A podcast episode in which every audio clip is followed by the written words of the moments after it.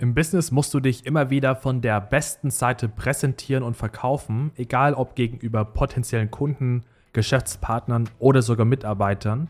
Und irgendwann habe ich mir dann die Frage gestellt, wie schaffe ich es, zielsicher und effektiv zu kommunizieren, um das zu bekommen, was ich will?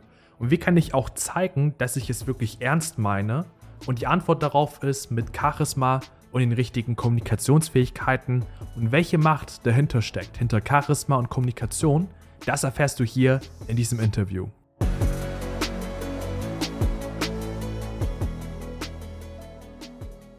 Ja, dann herzlich willkommen zur heutigen Podcast-Folge. Mein Name ist Dokar und heute habe ich einen ganz besonderen Gast zum Thema Kommunikation und Charisma bei mir. Er war tatsächlich die Person, von der ich vor Jahren sehr viel über Rhetorik, Kommunikation als auch Schlagfertigkeit lernen durfte und damals noch live über den YouTube-Kanal gesehen und jetzt hier im Blut und Person vor mir.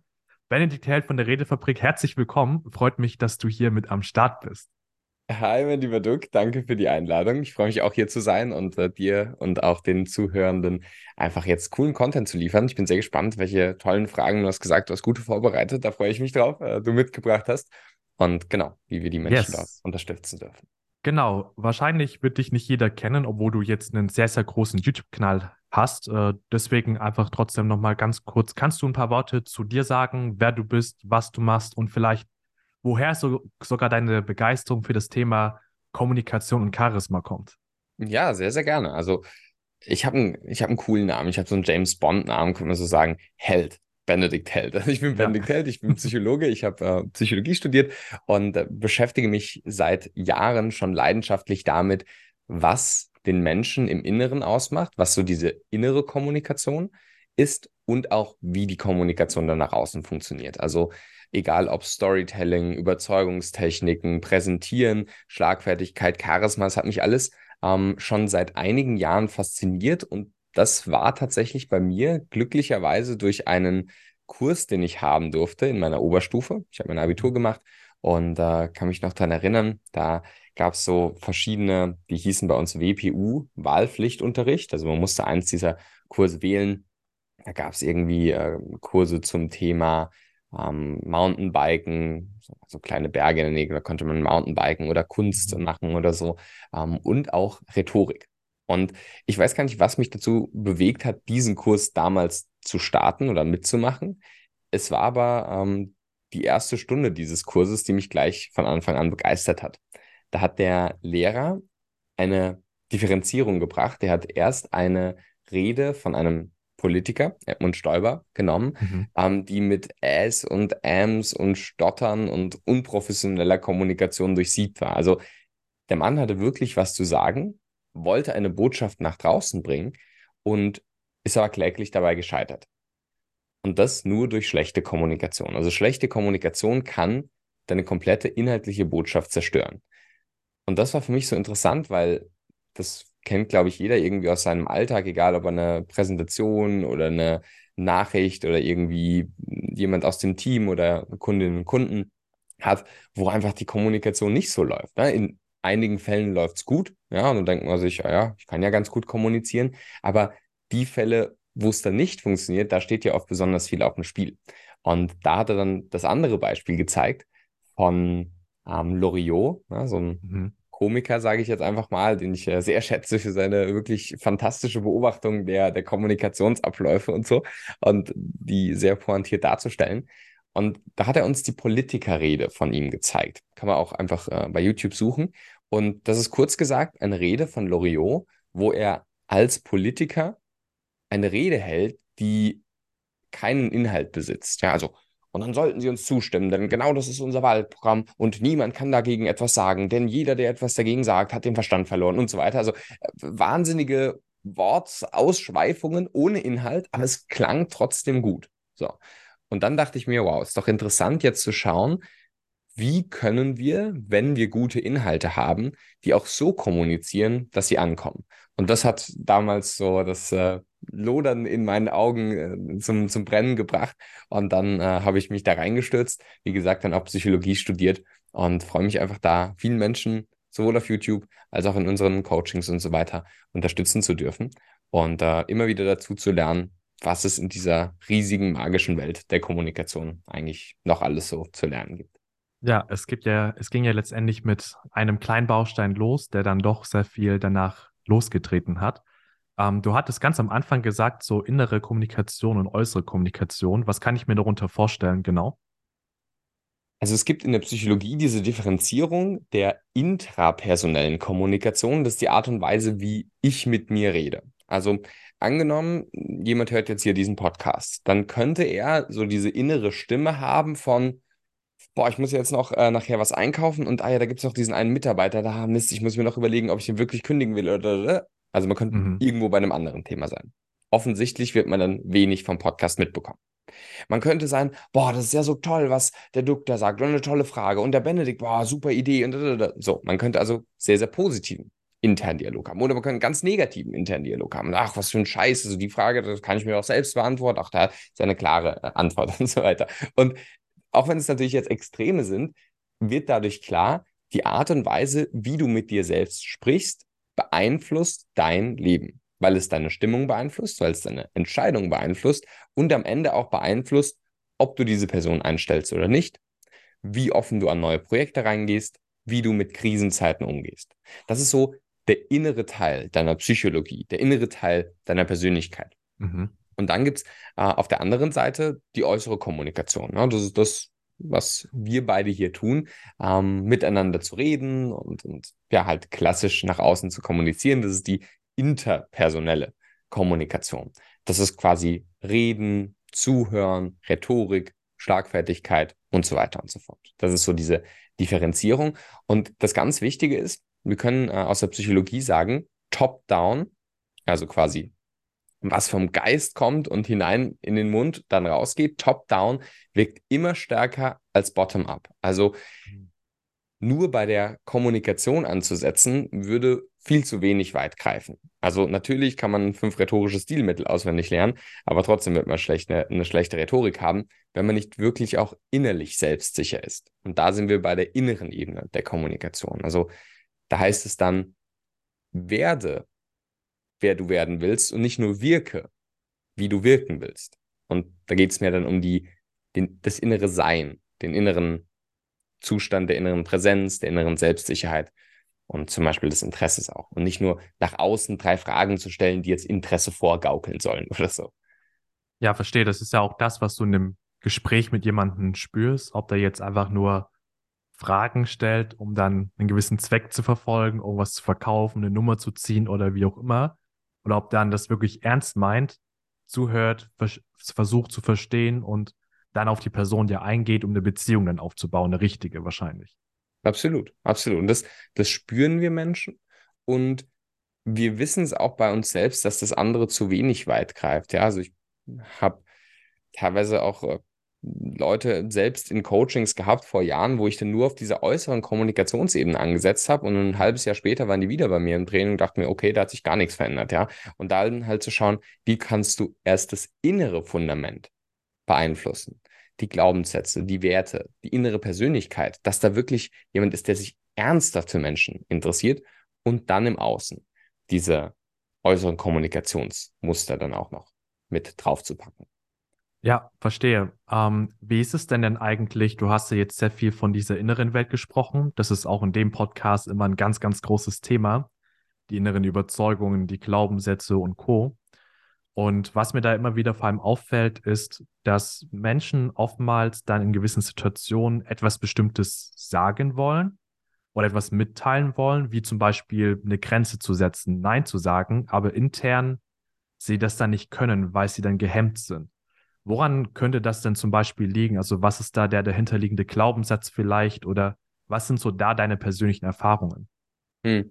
Also das ist ein, ein ganz, ganz weitschweifendes Thema. Wir haben da bei uns im Coaching so ein Modell, bei dem du siehst, dass quasi die äußere Handlungsebene und damit auch die Kommunikation bestimmt wird vom inneren Denken und vom inneren Fühlen. Das ist genau diese Ebene der internen Kommunikation, der intrapersonellen Kommunikation. Und da können es ganz mannigfaltige Sätze sein. Wir hatten jetzt ähm, letzte Woche Samstag bei uns eine Frau im Coaching, die das ist eine ganz interessante Situation. Sie hat gesagt, sie hat da die Angst, was Falsches zu sagen. Ne, jetzt könnte man sagen, okay, das ist jetzt der Glaubenssatz, ich darf nichts Falsches sagen und ich muss immer etwas Richtiges sagen. So. Und dann habe ich gesagt, okay, interessant, weil auf der anderen Seite dieser Medaille, wo auf der einen Seite Denken steht, steht auf der anderen Seite meist Fühlen. Da habe ich gefragt, mhm. okay, dieser, dieser Glaubenssatz, wenn du den für wahr hältst, wo, wo fühlst du den denn? Ja, da habe ich so ein, hat sie kurz die Augen geschlossen, so ein, so ein Kribbeln irgendwie in der Bauchregion und, und das ist irgendwie so eine Angst, die sie wie so zuschnürt. Und ich dachte, okay, alles klar, interessant. Und es klang für mich, gab es so ein paar einige Zugangshinweise, ähm, klang für mich jetzt nicht nach einer Situation, die sie selbst mal erlebt hat, ne, so im Sinne von von der Klasse bloßgestellt werden und dann lachen mhm. alle über einen, sondern das hat sie irgendwie von woanders übernommen, weil das eine Intensität hatte, die gar nicht gepasst hat. Und dann frage ich so ein bisschen systemisch nach, also wie es mit ihrer mhm. Familie aussah.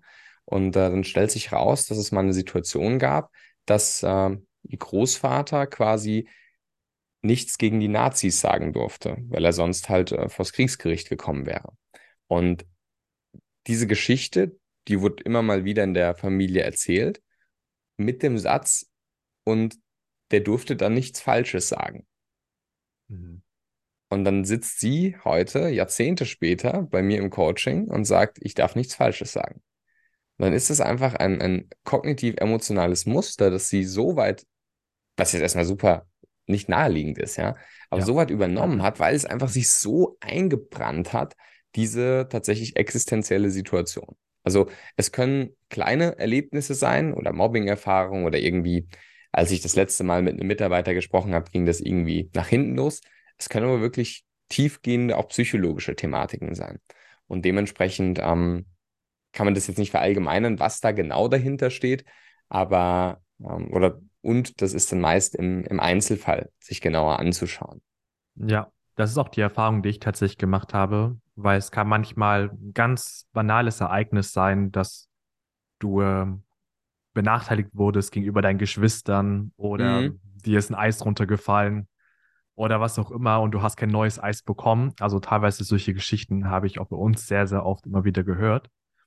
Ähm, und hast du dann auch so die Erfahrung gemacht, dass wenn dann diese internen Glaubenssätze gelöst werden, dass Menschen dann plötzlich auch erstens anders kommunizieren und sich dann auch anders wirklich verhalten, das Ganze auch nachhaltig oder ähm, gibt es da noch irgendwas anderes, was man beachten sollte, damit man seine Kommunikation vor allem aufbessern kann im Laufe der Zeit? Ja, also zum einen ist es tatsächlich so, dass diese kleinen Erlebnisse, wie zum Beispiel mir ist das Eis runtergefallen, manchmal da irgendwie mit zusammenhängen können. Wobei man sich da natürlich auch fragen kann, warum nimmt die Person dieses Runterfallen des Eises als Beispiel dafür, diesen Glaubenssatz zu bilden. Weil einer anderen Person ist auch schon mal ein Eis runtergefallen, die hat nicht diesen Glaubenssatz gebildet. Und dann kann es halt manchmal sein, dass es dann noch was Tieferes gibt, mhm. das quasi diesen Nährboden schon legt, das dann das Bewusstsein aus guten Gründen vielleicht nicht so zugänglich haben will, was dann vielleicht teilweise noch, noch dramatischere Sachen oder was auch immer sind. Also ohne jetzt immer in eine dramatische Richtung zu gehen, aber ähm, ja. das, das kann so den Nährboten bieten, dass dann andere Situationen auch schnell eher so wahrgenommen werden, dass man sich eher als Opfer fühlt, eher in die Täterposition geht oder eher in den Retter. Und was da immer wichtig ist zu sehen, ja, das kann extrem nachhaltig sein. Also da kann wirklich große Veränderungen sein, vorausgesetzt, man geht es auch gescheit und auch professionell an. Also da wird dann manchmal irgendwie, also gerade so im Coaching-Markt habe ich das Gefühl, ähm, dass da teilweise Leute irgendwie mit, mit wenig Kompetenz oder so ähm, da irgendwie rumdoktern an irgendwelchen Glaubenssätzen, nicht bemerken, dass Glaubenssätze meist im Cluster, ne? Äh, Glaubenssätze sind Rudeltiere, ja, die, die ja. treten oft in so einem Cluster auf und wenn du den einen entfernst, da sind sieben darum und der wird dann schon wieder aufgefüllt, ja, und dann ist es halt eben nicht nachhaltig.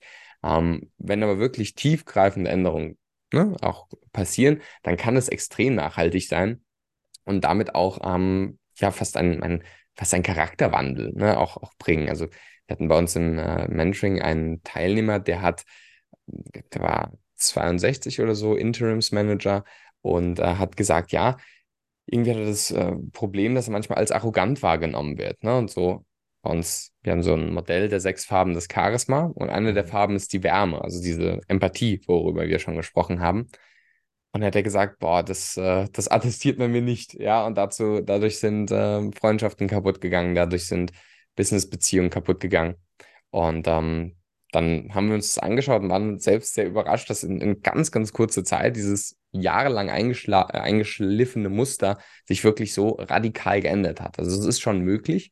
Ähm, wenn wir uns dann allerdings die kommunikative Ebene ansehen, ist es manchmal hilfreich, auch zusätzlich nochmal da anzusetzen. Ne? Weil es gibt in der Psychologie die Hebsche Regel, das ist quasi eine neurowissenschaftliche Regel, die sagt, Neurons that fire together, wire together. Also Neuronen, die gemeinsam feuern, die werden sich auch verbinden.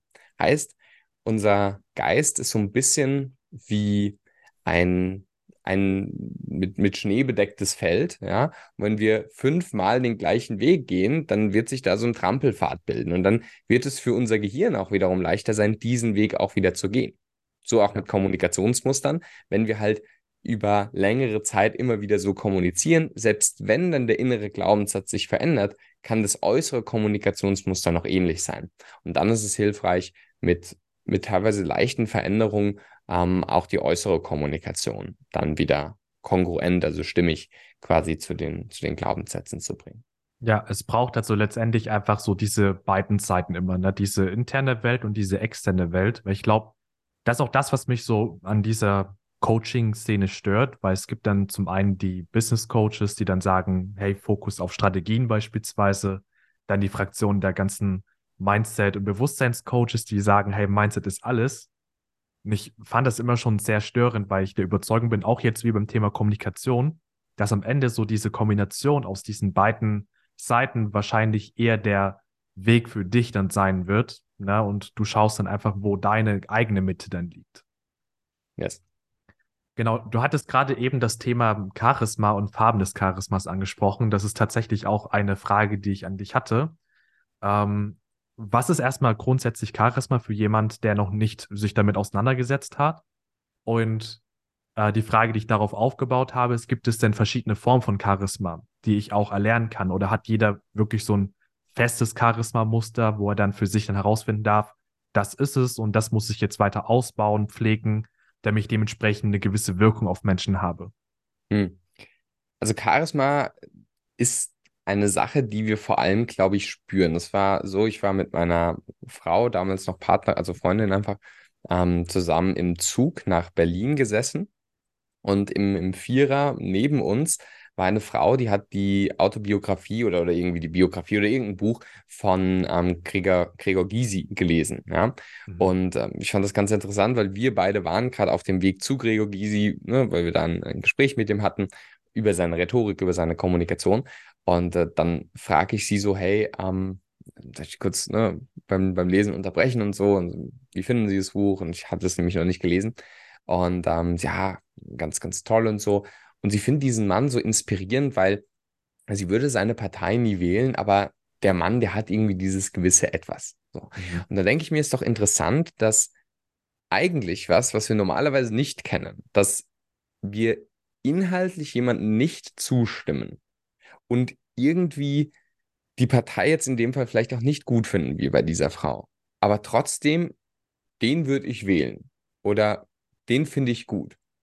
Der ist mir sympathisch dass er diese Wirkung auf andere Menschen hat. Und es war dann auch so, als wir äh, unser Gespräch hatten, er kam rein und es war wirklich so, die Zeit stand kurz still. Der hat eine wahnsinnige Ruhe, eine wahnsinnige Präsenz, eine wahnsinnige Ausstrahlung gehabt, die deutlich als Charisma wahrzunehmen war. Also Charisma ist in unserer Arbeitsdefinition bei der Redefabrik äh, der Ausdruck, der Eindruck macht. Also eine Ausstrahlung, die bei anderen Menschen einen Eindruck macht, wo wir sagen, wow, das ist so eine, eine lebensfrohe Person. Aber wenn du dir vielleicht einen, was weiß ich, einen Will Smith oder sowas anschaust, oder ähm, das ist eine Person, die, die, die ruht einfach so in ihrer Mitte. Das ist vielleicht, wenn du dir einen Eckhart Tolle oder einen Dalai Lama anschaust. Ähm, eine Person, die super selbstsicher ist. Ja, wenn wir jetzt mal hier vielleicht in den Serienbereich gehen oder in den Filmbereich, da haben wir vielleicht Tyrion Lannister oder ähm, den, den Harvey Specter oder ähm, James Bond oder so, ja. Und diese Menschen haben alle dieses gewisse Etwas. Und da ist auch wieder klar, das ist auf jeden Fall eine Kombination aus dem Inneren, mhm. also der inneren Selbstsicherheit, der inneren Lebensfreude, der inneren Präsenz oder wie auch immer. Und dann aber auch der Wirkung nach außen, also der Kommunikation nach außen, weil kannst noch so charismatisch innerlich sein, wenn es außen keiner merkt, ist natürlich auch problematisch. So.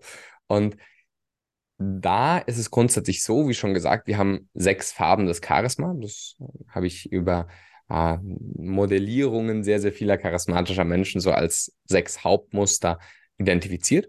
Mhm. Und die sind auch relativ simpel zu verstehen. Ich kann ja mal, wenn du magst, im, im Schnelldurchgang äh, ja, durch gerne. die sechs durchgehen. Ja, okay, dann mache ich das. Ähm, die sechs Farben des Charisma beginnen mit einem ganz wichtigen Punkt, den du selbst schon genannt hast. Authentizität ist die erste Farbe des Charisma. Authentizität bedeutet, wie sehr bist du du selbst? Ja, weil vielen Menschen fällt es schwer, ihre Meinungen authentisch nach außen zu bringen. Gerade wenn es irgendwie Situationen sind, wo sie anderen gefallen wollen, vielleicht wenn sie von einer großen Gruppe sprechen wollen, während sie ähm, ein schwieriges Gespräch haben oder auch in anderen Situationen, auch im Dating-Kontext oder so, ja, wo sie sich dann verstellen und verbiegen. Während charismatische Menschen die sind nicht einer wie der andere. Also auch bei uns im Charisma-Mentoring, wenn man da mitmacht, ja, ist es nicht so, dass dann am Schluss alle mit dem gleichen Charisma-Anzug rauskommen, sondern alle gleich aussehen. Auch ja, der war ja auch bei der Redefabrik vom Charisma-Mentoring, ja. sondern es sind halt einfach Menschen. Ich fand es interessant. Ich habe ein äh, Seminar gehalten, 100 Leute, Frankfurt am Main. Ähm, und dann war es ganz witzig, weil lustigerweise, wenn der Podcast rauskommt, gibt es, glaube ich, jetzt auch noch äh, letzte Tickets, weil wir Anfang August noch ein Seminar wieder in Frankfurt am Main haben. Und wenn es keine Tickets mehr gibt, dann äh, haben wir sogar Dezember schon das nächste Seminar. Und ich habe dann auf jeden Fall ne, ein Seminar gehalten und da kam dann ein Teilnehmer und der hat gesagt, das war ganz interessant, weil die meisten Leute saßen irgendwie schon da im Publikum und da waren so welche, das waren so Lichtgestalten, die haben so nach oben wie so geleuchtet. Und dann waren das die, die äh, bei uns im Mentoring waren und so. Und jetzt keine Ahnung, ob äh, die Leute bei uns im Mentoring immer Lichtgestalten sind, aber du kannst schon dein individuelles Charisma entwickeln, ja. Und das bedeutet, nicht jeder muss jetzt zu, äh, keine Ahnung, ja, dem nächsten Thomas Gottschalk werden, ja, irgendwie eine Rampensau, die dann ja, auf der Bühne oder so steht. Das, das ist ja auch nicht so. Aber deine eigenen Botschaften, deine eigenen Inhalte überzeugend zu vermitteln, das ist Charisma. Und das ist die erste Farbe der Authentizität, wie du es auf deine authentische Art und Weise machen kannst. Aber trotzdem mit höherer Wirkung bei anderen Menschen. Ja, da muss man ja gar nicht immer so volle Energie sein, in dem klassischen Sinne.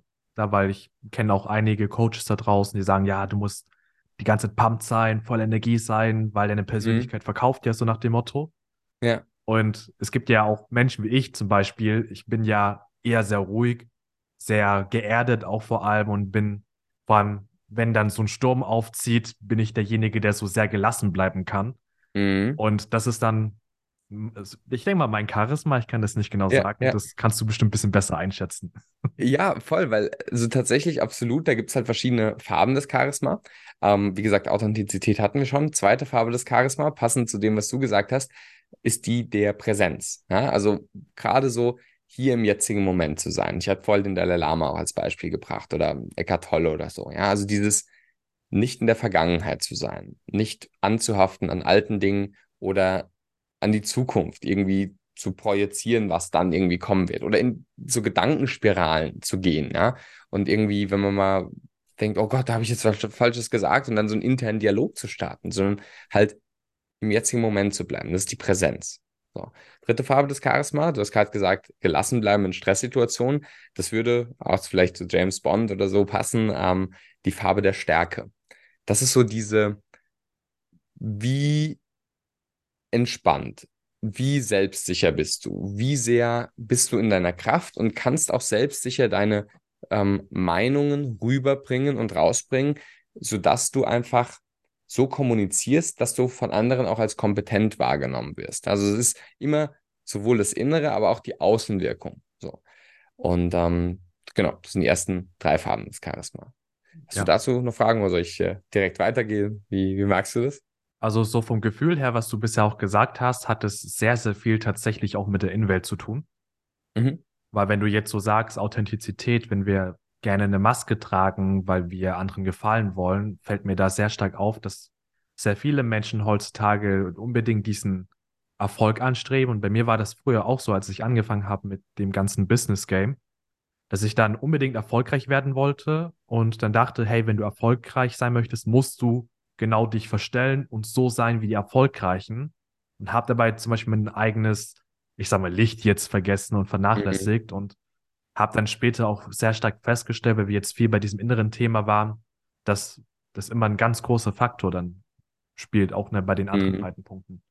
Auf jeden Fall, weil, wie du sagst, es ist die Innenwelt und aber auch die, die Wirkung nach außen. Ich, ich kann mich dran erinnern, ich habe einen äh, Vortrag äh, auch wieder in Berlin gehalten und bin dann mit dem Zug hingefahren und kurz bevor wir ausgestiegen sind in, in Berlin, ähm, war so ein, so ein kleines Kind neben mir, ja, und also die Eltern waren auch so dabei und so, da war das kleine Kind und hat so zu mir so mit so leuchtenden Augen geschaut und hat so gesagt, hey, guck mal, wie groß der, der, der Koffer ist, den ich habe. Und der ging ihm halt irgendwie bis zur Schulter oder so, ja, und so, Ja, ah, ich habe den größten Koffer von allen und so. Und, weißt du, er hat mich einfach so angesprochen. Natürlich kennt er mich nicht, natürlich ist es ihm auch egal, aber plötzlich hat der ganze Waggon auf ihn geschaut und alle haben so ne, mitgelächelt und gelacht, ja, wie, wie, wie expressiv dieser junge Mann da war. So. Und das ist das Besondere. Charismatische Menschen haben oft eine sehr gute Verbindung zu ihrem inneren Kind und zu ihrem Licht, wie du es vielleicht auch gerade gesagt hast.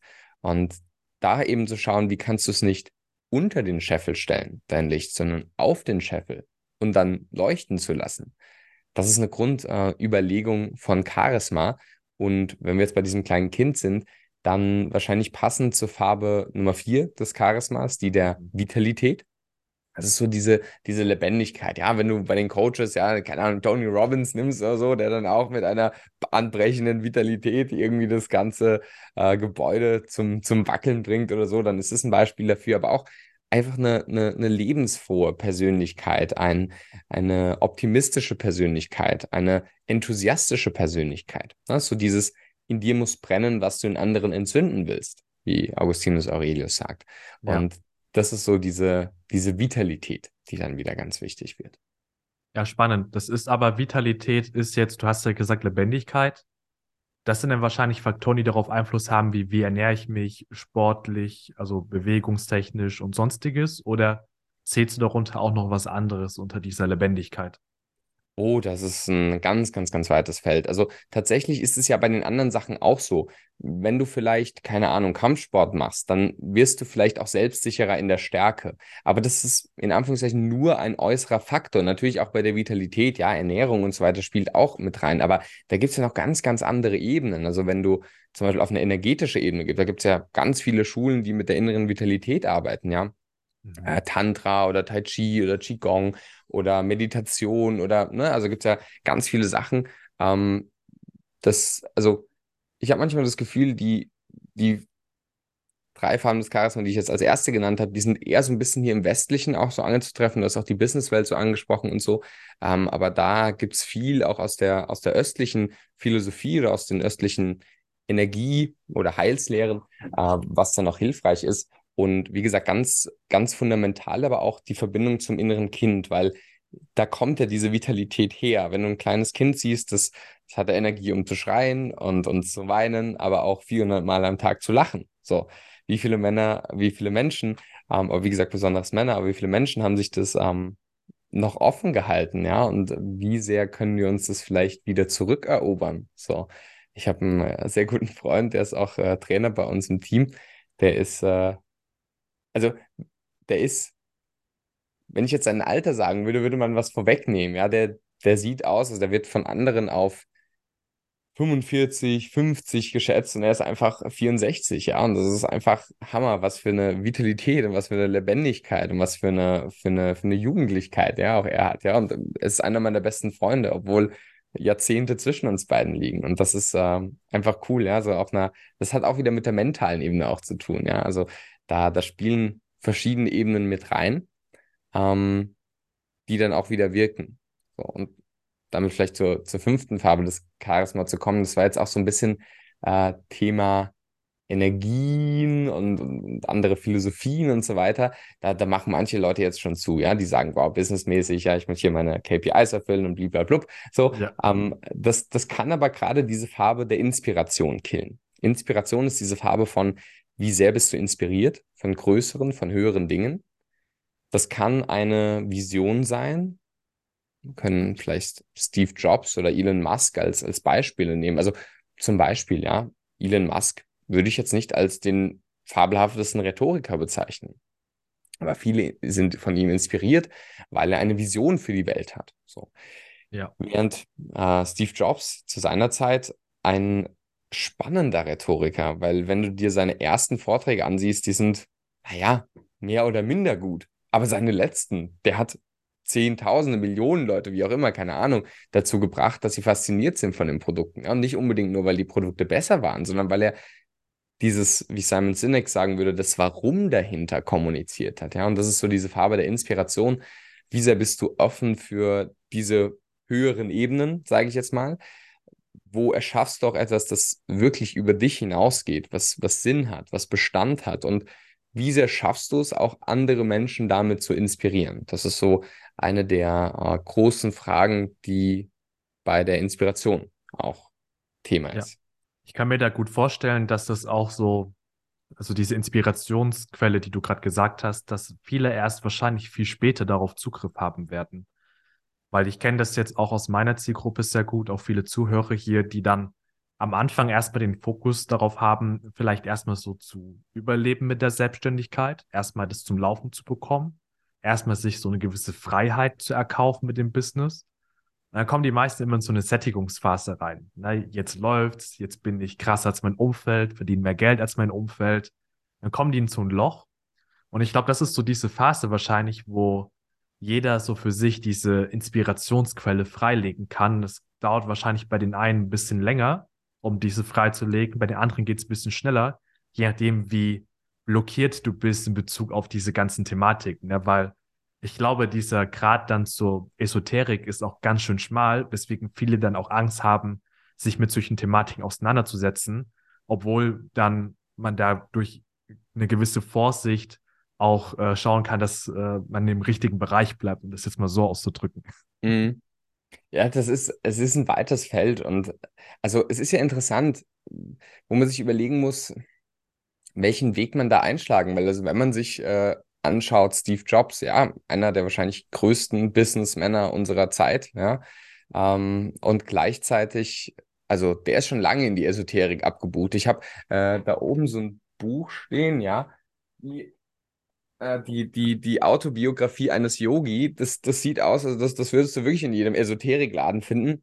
Und es hat äh, Steve Jobs irgendwie jedes Jahr gelesen und ist auch immer wieder nach Indien gegangen. Einfach weil äh, er so fasziniert war von dieser Philosophie und so. Und das ist echt so, ich meine, hier hinten steht auf dem Buch drauf, ein Sendbote des Lichts. Ja, das ist, findest du nicht im Businessbücherregal. Und trotzdem war es jemand, der wahnsinnig, wahnsinnig sich davon ähm, hat inspirieren lassen. Ja, das ist ja auch immer wieder dieses Thema, ähm, wie offen bist du, ja, und wie, wie sehr lässt, lässt du diese vielleicht auch kreativen Ideen durchfließen. Und die kommen vielleicht von sage ich mal, etwas out of the box ähm, Philosophien vielleicht eher, als wenn du einfach nur das bisherige replizierst, ja. Und dementsprechend ist das eine sehr, sehr wichtige Sache. Und ähm, vielleicht auch passend, ja, wo ich hier diese, dieses sehr weiche Gesicht, dieses Yogi hier auf dem Buch sehe, ähm, passend zur sechsten Farbe des Charismas, die, die Wärme. Und bei der Wärme geht es so mehr um dieses, dieses Mitgefühl. Und oder um ein Beispiel ja, zu nennen, Mitgefühl. Ja, es gibt ähm, eine sehr, sehr tolle Meditationsform, die ich auch bei jedem meiner Seminare mache, sogenannte Metta-Meditation. Metta ist Mitgefühlsmeditation und ähm, wenn du dir die psychologischen Studien dazu ansiehst, dann wirst du sehen, das hat einen wahnsinnigen Effekt auf die Glaubenssätze. Ja? Und das ist quasi eine Meditationsform, wo man ein, ein gutes Leben sowohl zu sehr nahen Menschen wünscht, aber dann später auch zu Menschen wünscht, die man vielleicht noch aus seinem Herzen ausschließt. Und wenn du denen auch Mitgefühl schenken kannst, die auch in dein Herz mit anschließen kannst, dann wirst du als Mensch vielleicht auch reifer und dann, dann wirst du auch bessere Social Skills haben. Ja, so, so diese Frage von, was ich manchmal im Coaching habe, ja, wie kann ich ein Arschloch bleiben, ähm, aber trotzdem empathisch werden? Na, geht halt nicht. So, muss, so, da musst du halt teilweise auch dein eigenes Ego ein bisschen loslassen können, ja, und, und vielleicht ähm, auch noch ein paar mehr Leute in dein Herz einschließen, auch wenn die ganz, ganz blöd sind und wenn die ganz, ganz, äh, ganz, ganz äh, blöde Arschlöcher sind oder so, ja, um es mal so zu formulieren. Aber ähm, das ist so diese Farbe der Wärme, wo es mehr dann darum geht, wie emotional empathisch kannst du dich auch mit anderen Menschen verbinden. Und ich finde es spannend, dass du das sagst, dass manche Menschen diese Inspiration erst später so freischalten. Ich habe da zwei Typen von Menschen fast schon festgestellt. Die einen sind genauso, wie du es nennst, ja, die spielen das Business Game so durch, bis sie sagen, okay, jetzt kommt das nächste. Das passt auch ähm, bei den den, den Bewusstseinsstufen nach Spiral Dynamics so zum Übergang von Orange, Graves 5, dieses sehr effizienz- und erfolggetriebene, zu Graves 6, dieses Gemeinschaft, Sinn, Werte, liebevolle Miteinander. So. Und mhm. diesen, diesen Übergang, den gibt's, den, sagen wir, den gilt es gut zu betreuen, weil manche Leute dann äh, abstürzen in ungesundes Orange oder in ungesundes Grün und dann äh, eine gute Integration zu machen ähm, ist, ist ganz, ganz wichtig. Und dann gibt es auch die andere Gruppe der Leute, die irgendwie gefühlt im Business startet, schon mit dieser Vision und dieser Inspiration, ja. aber dann sich ein bisschen zerfressen lässt vom Business oder der Competition oder sich dann gar nicht erst traut, eben noch jemanden anzustellen, sondern weil sie machen ja alles selbst am besten und so weiter. Und ähm, da dann eher dieses Graves 5 vielleicht auch ein bisschen nachzubauen, ähm, auch sehr, sehr wichtig sein kann. Also ja, spannendes, äh, sehr viel, sehr vielseitiges Feld. Ja. ja, das stimmt. Vor allem diese, ich glaube auch, was du gesagt hast, diese Betreuung rundum dann zu haben, ist immer ganz wichtig, weil wenn du in deinem, ich sag mal, Modus bist, dein ganzes Leben lang, dass du von einem zum nächsten springst oder dass du dich sehr schnell lähmen lässt von diesem großen Bild, dann siehst du oftmals einfach aufgrund von blinden Flecken gar nicht so richtig, an welchen Stellen soll ich jetzt überhaupt ansetzen um dann mich weiterzuentwickeln, meine Persönlichkeit weiterzuentwickeln, meine Skills weiterzuentwickeln. Und da ist dann einfach dieser Blick von außen immer nochmal sehr, sehr vorteilhaft. Ja, auf jeden Fall. Also das ist, äh, was äh, Spinoza Subspecie Eternitatis genannt hat, also quasi so einen quasi göttlichen Betrachtungspunkt. Jetzt will ich uns als Coaches nicht gleich auf die Götterebene heben, aber ja, wir fast, fast, fast, fast bin ich mir sicher, dass wir das fast Göttliches machen. Nein, aber ähm, so dieses, wie du sagst, ja, diesen Blick von oben, der ist so wichtig, weil wir manchmal auch gar nicht merken, in welche Ebenen wir abbiegen. So, und das dann echt ähm, gefährlich sein kann. Ähm, und natürlich ein Buch uns schon mal gut helfen kann und, und, und ein Kurs und so weiter, aber die persönliche Betreuung ist halt so wichtig, weil, also gerade in sozialen Themen, weil Martin Buber sagt, das Ich wird erst Ich am Du. Und ich finde das eine fantastische Philosophie, einen fantastischen Gedanken, ähm, der zeigt, dass unsere Menschwerdung halt sehr stark vom Sozialen auch abhängt. Ja, und wenn du dann so einen Kurs durcharbeitest, so ein Buch liest, dann bestätigst du dich ja letztendlich immer wieder in deinen eigenen Überzeugungen und. Glaubenssätzen genau. und ja. durchbrichst manchmal nicht den Frame, der eigentlich vielleicht notwendig ist für eine wirklich nachhaltige Transformation. Ähm, ich habe tatsächlich noch eine Frage zu den äh, Farben des Charismas. Gerne. Und zwar, ähm, wie ist das dann so? Was ist denn da so das Ziel, was jemand dann haben sollte? Das heißt mhm. also, ich sehe mich zum Beispiel, wie du gesagt hast, sehr stark in diesem Bereich der Stärke, Authentizität und Wärme. Das ist bei mir das, was jetzt so, als du erzählt hast, einfach am meisten Anklang gefunden hat, ja. weil ich daran mein Leben sehr viel gearbeitet habe. Ja. Und auch sehr viel ablegen durfte dafür. Ist es jetzt dann für mich zum Beispiel das Ziel, dass ich dann alle anderen Farben erlernen sollte, darf oder ist es so, dass dann es eher darum geht, diese jeweiligen Farben, wo ich dann mich drin befinde, einfach weiter auszubauen, weiterzuentwickeln? Mhm.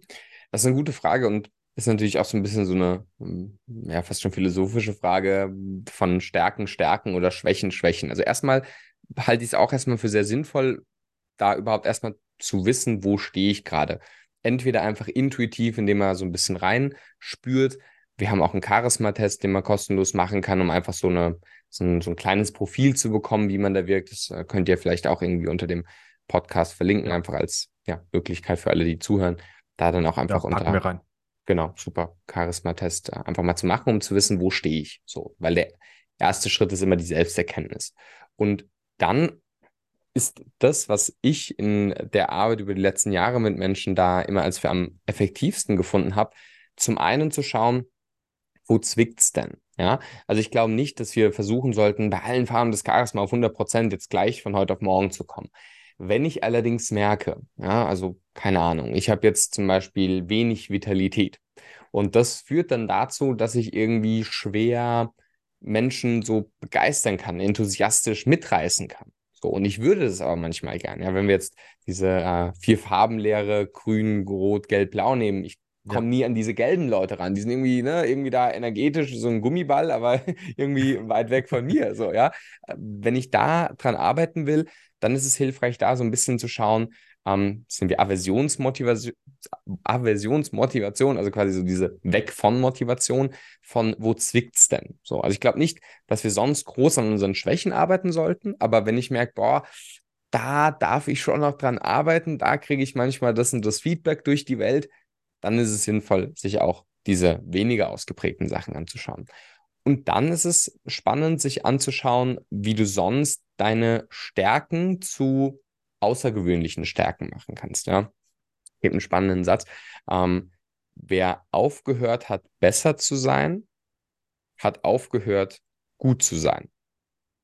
Also quasi, wenn du dich nicht weiterentwickelst, dann ähm, werden sich andere weiterentwickeln oder du verkommst in so eine Mittelmäßigkeit deiner eigenen Selbst. Selbst wenn du überdurchschnittlich bist schon, aber da gibt es halt dann doch noch den Unterschied, ähm, weil jemand, der mittelmäßig ist, aber mit richtig guter Energie und richtig Gas rangeht, ähm, der ist manchmal besser als jemand, der zwar eigentlich schon viel mehr in dem Bereich gemacht hat, aber so eine lauwarmen Energie irgendwie da rumdümpelt. So. Und dementsprechend ähm, würde ich schon empfehlen, den Fokus zu lenken auf, was sind deine, deine Stärken? Das kann sowohl sich aufs Charisma beziehen, aber auch sonst, ja. Ähm, ich zum Beispiel, ja, ich bin, ich liebe Kommunikation ich liebe es auch auf der Bühne zu sein und ich liebe es, Geschichten zu erzählen. So. Ich habe meine Masterarbeit in Psychologie war dazu, ich habe, was weiß ich, also enorm viele Bücher zum Thema Storytelling. Ja, würde ich irgendjemand empfehlen, 50 Bücher zum Thema Storytelling zu lesen? Naja, normalerweise nicht. Ja, das mache ich jetzt, weil es meine Stärke ist und ich sage, hey, that's my thing. So, aber da sonst eher zu schauen, was ist denn dein Ding? Und ausgehend davon zu schauen, wie kannst du da der Beste werden? Ja? Weil sonst investierst du enorm viel Energie, um irgendeine Mittelmäßigkeit in anderen Farben zu erreichen, nicht bemerken, dass wenn du mit wenig, also mit wirklich einem guten Hebel, ja, noch ein bisschen mehr Energie da reinsteckst, da noch viel kraftvoller werden kannst in dem Bereich. Also hinzu ja. und weg von, beides. Okay, verstehe. Das heißt also auch kurz zusammengefasst, es geht viel auch darum, so Engpass konzentriert zu schauen. Mhm. Welche Ziele habe ich persönlich? Mhm. Und dann zu schauen, hey, wo kommt dann da mein persönliches Charisma, meine persönlichen Kommunikationsfähigkeiten an seine Grenzen beispielsweise. Genau, absolut. Also deswegen ist dieser Charisma-Test ja auch dafür da, einfach eine grobe Einschätzung zu haben. Da gebe ich schon Impulse mit. Also man bekommt quasi aufgrund seines, ähm, aufgrund seiner Einschätzung, wie stark man in welcher der Farben ausgeprägt ist, auch jeweils zu einer der äh, zu allen sechs Farben jeweils einen Impuls. So, so ganz generell erstmal. Und dann, wenn man aber interessiert ist an mehr, dann haben wir auch ein persönliches Gespräch und dann ist es sinnvoll, wie du selbst sagst, zu schauen, wo will ich eigentlich genau hin? Bin ich jetzt gerade ähm, Vater, der ein bisschen besser mit den Kindern kommunizieren will? Möchte ich meine Partnerin finden oder bin ich gerade Unternehmer mit 27 Angestellten und mir geht es darum, das Team ready zu machen für ein geiles neues Geschäftsjahr? Ja, das ist ja ganz unterschiedlich und dementsprechend äh, hast du recht, da kommt sehr auf die persönliche Situation an. Ja, perfekt. Also den Test werden wir auf jeden Fall verlinken. Ähm, ich habe tatsächlich noch zwei kleinere abschließende Fragen. Gerne. Ähm, du hast ja vorhin gesagt, äh, du hattest bei euch einen Kunde, der so gesagt hat, ja, ich möchte Arschloch bleiben und sympathisch sein, das geht ja nicht. Ja. Und wenn du jetzt so diese Farben des Charisma auch erwähnt hast, dann ist ja da nirgends sowas drin wie ich bin totales Arschloch und ja. ähm, streng und was weiß ich. Das heißt also, bedeutet das, also ich hätte jetzt ursprünglich gedacht, dass solche Menschen auch eine Form von Charisma haben, aber eher so ein ich würde sagen, soll jetzt nicht werden klingen, aber so ein dunkles Charisma. Ja, ja, ja. Also, Wie kann ich mir das dann vorstellen? ja, also tatsächlich ist es so, dass der das natürlich nicht so gesagt hat. Ja, also er hat es nicht wortwörtlich so gesagt, sondern das war so die, die, die Subkommunikation, die ich rausgehört habe, äh, in der Art und Weise, ja und so. Und die, die anderen irgendwie, die verstehen das alle gar nicht, was, was ich da sage. Und das ist irgendwie, die sind dann immer, die finden mich voll arrogant und kühl, obwohl ich das ja gar nicht bin. Ich habe einfach nur meine starke Meinung und so. Und okay, du willst Arschloch bleiben, ja, und, und trotzdem ganz empathisch wahrgenommen werden und so, ne? Also natürlich ist es so, ich, also unsere Coaching-Philosophie ist, jeder Mensch hat Charisma. Ne, das ist auch manchmal, wenn du so Leute fragen, ist Charisma erler erlernbar oder angeboren? Ich sage, Charisma ist angeboren. Und zwar jedem von uns. Ja, wenn wir uns als Kind anschauen, dann sind wir schon charismatisch, dann leuchten wir schon. So.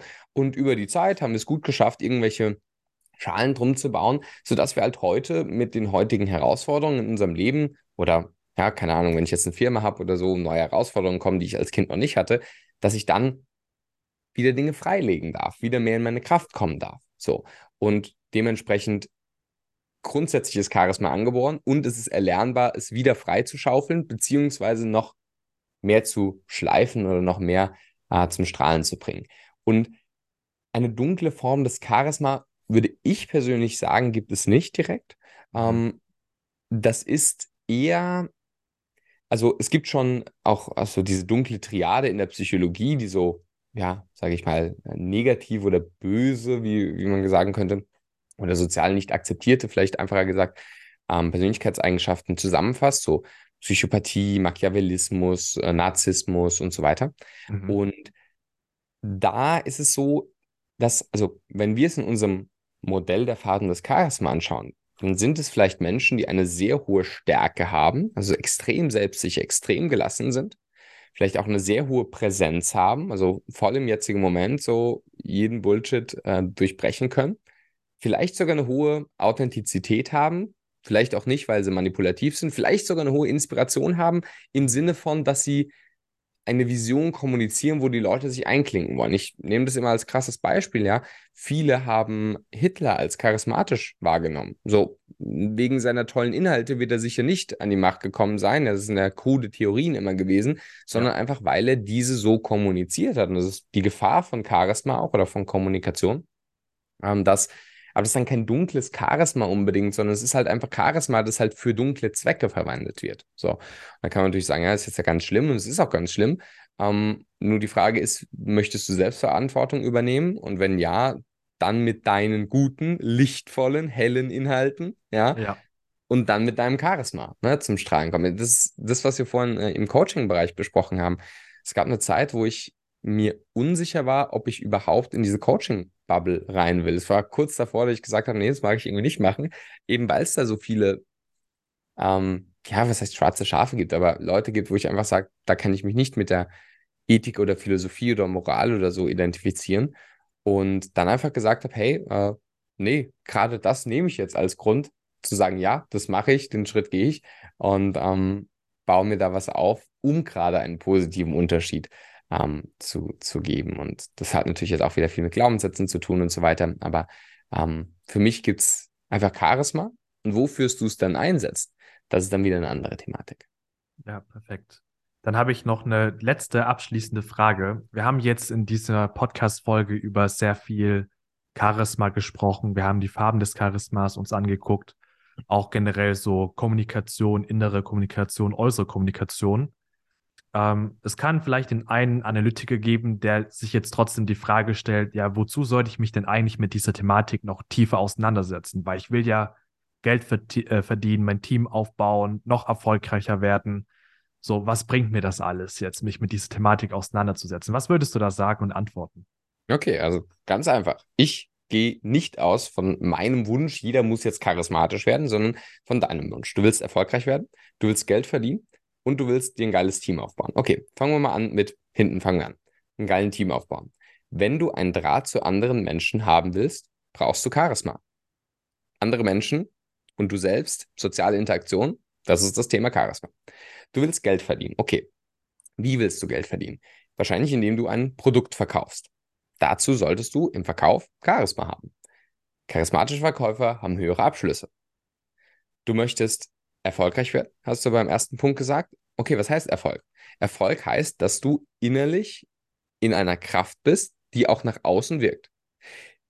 Wenn du mir sagst, ich möchte komplett allein mein Ding machen, nie jemanden in meinem Team haben, kein geiles Unternehmen haben, wo wir eine coole Gruppe an, an, Menschen sind, die als Team, als Freundeskreis zusammen eine geile Vision voranbringen, die Welt ein Stück besser machen und vielleicht auch mit unseren Kundinnen und Kunden im direkten Kontakt sind, sondern ich source das irgendwie out, indem ich irgendein Produkt von irgendjemandem äh, mir billig einkaufe das dann über eine selbstgemachte Webseite wieder verkaufe und selbst nie was mit anderen Menschen zu tun haben will, dann brauchst du keinen Charisma. Dann äh, lasse ich dich hiermit in Ruhe. Dann denke ich mir, warum hast du dir die Folge bis hierhin angehört? Ja, ist okay. Ja, also, dann scheint ja irgendein Teil in dir doch dran interessiert zu sein. Aber falls du sagst, ich will irgendwie mit Menschen zusammenarbeiten, dann ist Charisma hilfreich. Und dann muss ich dir das, muss ich dich aber nicht davon überzeugen, sondern kannst du in deinem eigenen Leben nachschauen. Du kannst auch den Charisma-Test machen, schauen, was deine Ergebnisse sind und dann sagen, ah ja, okay, stimmt, das passt. Oder sagst, nee, nee,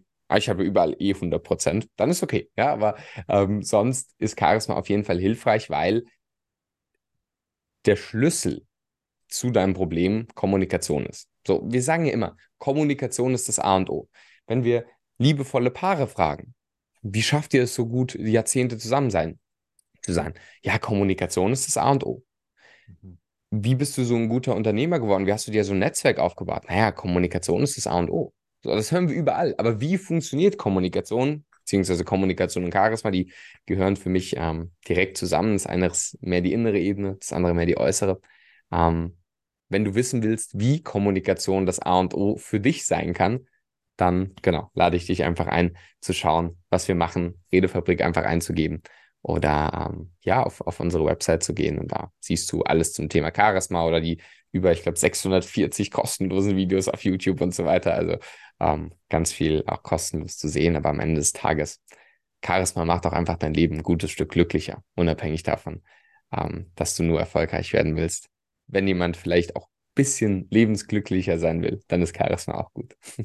Ja, ich habe gehört, die YouTube-Videos sollen ganz gut sein. Hat ja, man so gemunkelt. Ja, ja damit auch ähm, ganz herzlichen Dank, dass du heute mit dabei warst. Also ich hatte hier jetzt noch locker zehn andere Themen auf der Liste stehen. Ich denke mal, wenn jetzt die. Ich bin schlimm, ja. ja wenn die, wenn die Podcast-Folge sehr, sehr gut ankommt, dann schicke ich dir noch mal eine Einladung dann raus, weil zum Thema so. Führung, generelle Kommunikation, Konflikte und Co. hatte ich auch noch sehr, sehr viele Fragen.